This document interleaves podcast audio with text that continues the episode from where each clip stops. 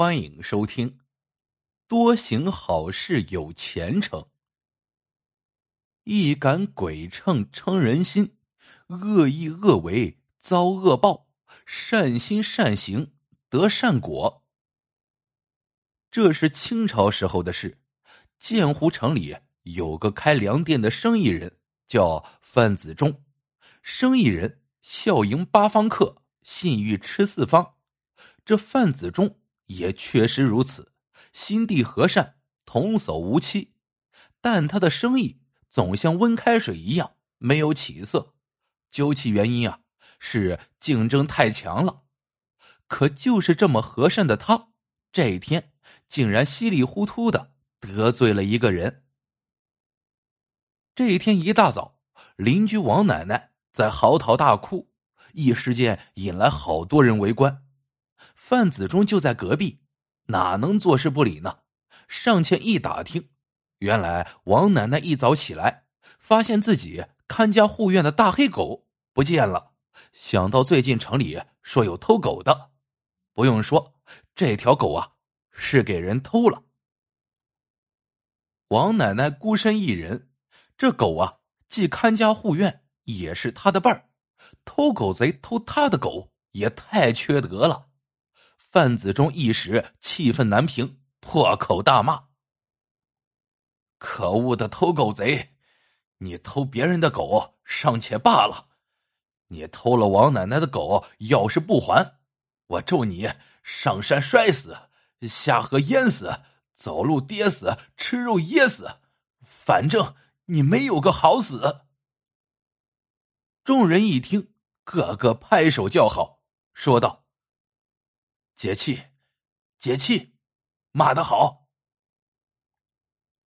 范子忠只顾骂的痛快，他不知道人群外面有个人听他骂的如此恶毒，早就气得银牙咬碎，眼珠血红，只是不敢发作。这人呢，不用说，就是偷狗贼了。王奶奶的狗啊，早就被他杀了煨熟了。骂过之后。范子忠开始做生意，谁知晦气来了，一杆秤被他不小心掉在地上，啪的一声摔成了两截。生意人最忌讳的就是一大早不顺，何况跌断了秤，一杆秤啊要不少银子呢，卖粮的没有个秤，那还做哪门子生意呀？范子忠懊悔的不得了，只得先关了店。然后心急火燎的来到城西的甘二黄家。这家正是做秤杆的，所以人称掌柜甘二黄。甘二黄是个瘦削的中年人，样子有点怪怪的，看人从不用正眼，而是斜着看。可他眼睛并不斜视，走起路来轻飘飘的，没声音，脸色常年发青。有善看面相的人呐，偷偷打量过他，说他之所以如此，是因为骨头轻，夜游神转世，不是长寿之相。见范子忠要买秤，甘二黄斜视着他，阴恻恻的说：“你来的倒巧，昨天我正巧治好了一杆秤，就给你吧。”范子忠大喜。有现成的秤，这一下可耽误不了生意了。当下付了银子，拿了秤，急急赶回重新开门卖粮。时间一天天过去了，范子忠继续做他的生意，不经意间发现了一件喜事：到自家店里买粮的越来越多，生意渐渐好起来了。粮还是那种粮，价格呢也还是那个价格。跟同行相比，并没有优势，生意怎么会突然好起来了呢？范子忠想来想去想不通，且不管他，生意好总不是坏事。可同时还有一件事让他百思不得其解，就是卖出的粮食损耗较以往大了不少。不过相比起来，还是多赚了银子，毕竟流转的快了。这边。生意正红火着，范子忠听到了一个不好的消息：城西做秤的甘二黄死了。听说是生病死的。那位相面的相的真是太准了，范子忠唏嘘不已。虽说跟甘二黄仅因买秤才有了几面之交，但毕竟都是做生意的。何况那甘二黄又留下了一对孤儿寡母，他们以后日子怕是难过了。这么一想，范子忠心就软了，当即来到甘二黄家吊唁，足足出了二两银子的份子钱。一见范子忠来吊唁，那甘二黄家守寡的妇人可就愣在那儿了，因为两家平素并没有什么交往，当见到范子忠。拿出这么多银两时，那妇人更是痛哭失声。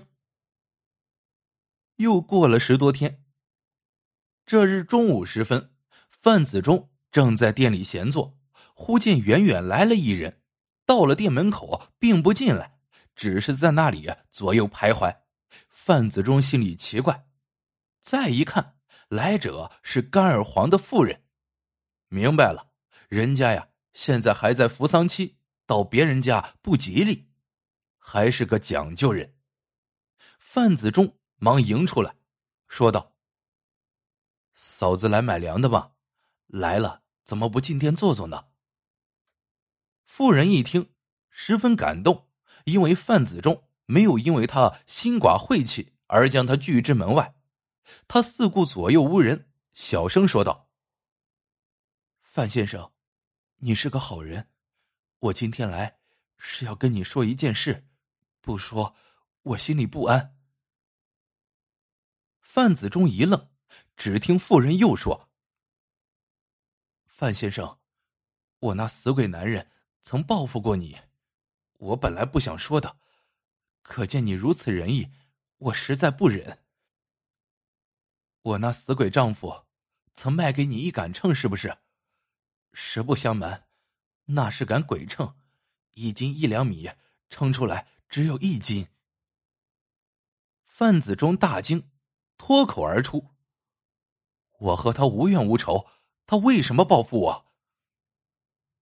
妇人一脸羞愧，低声说：“因为我那不争气的死鬼就是偷狗贼，那日你痛骂了偷王奶奶家狗的人，我那死鬼丈夫。”正好听到了，便记恨于心，把那杆鬼秤卖给了你。他一向是个斤斤计较的人。一时间，两人相对无言。过了一会儿，妇人又开口了：“你知道我那死鬼是怎么死的吗？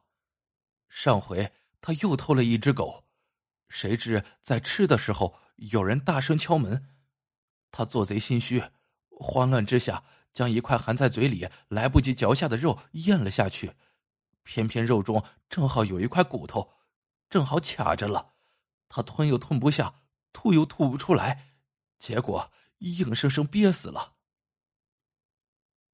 说完这话，妇人就走了。范子忠呆立半晌。想不到自个儿那天随口一骂，竟一言成真。偷狗贼真是吃肉噎死的。同时，他突然明白了一件事：生意之所以突然间火了起来，就是因为这杆秤。大伙发现我秤高，便认准了我。粮食损耗增多，自然也是因为这杆秤。甘二黄存心害我。不料却成全了我，老天有眼呐！范子忠当即请了几位邻居，再次来到甘尔黄家。他也不说破真相，只是当着大伙的面，对那孤儿寡母郑重说道：“各位高邻作证，以后这孩子的吃喝以及上私塾的钱，我全包了。我对这孩子只要求一点。”长大成人后，不许耍奸使坏。要知道，头顶三尺有神明，害人是害不到的，只会害自己。多行好事，自有前程。好了，各位亲爱的小伙伴们，这个故事到这里就结束了。感谢您的收听，喜欢的小伙伴记得一键三连，也欢迎大家在评论区里留言互道晚安。我们下个故事见。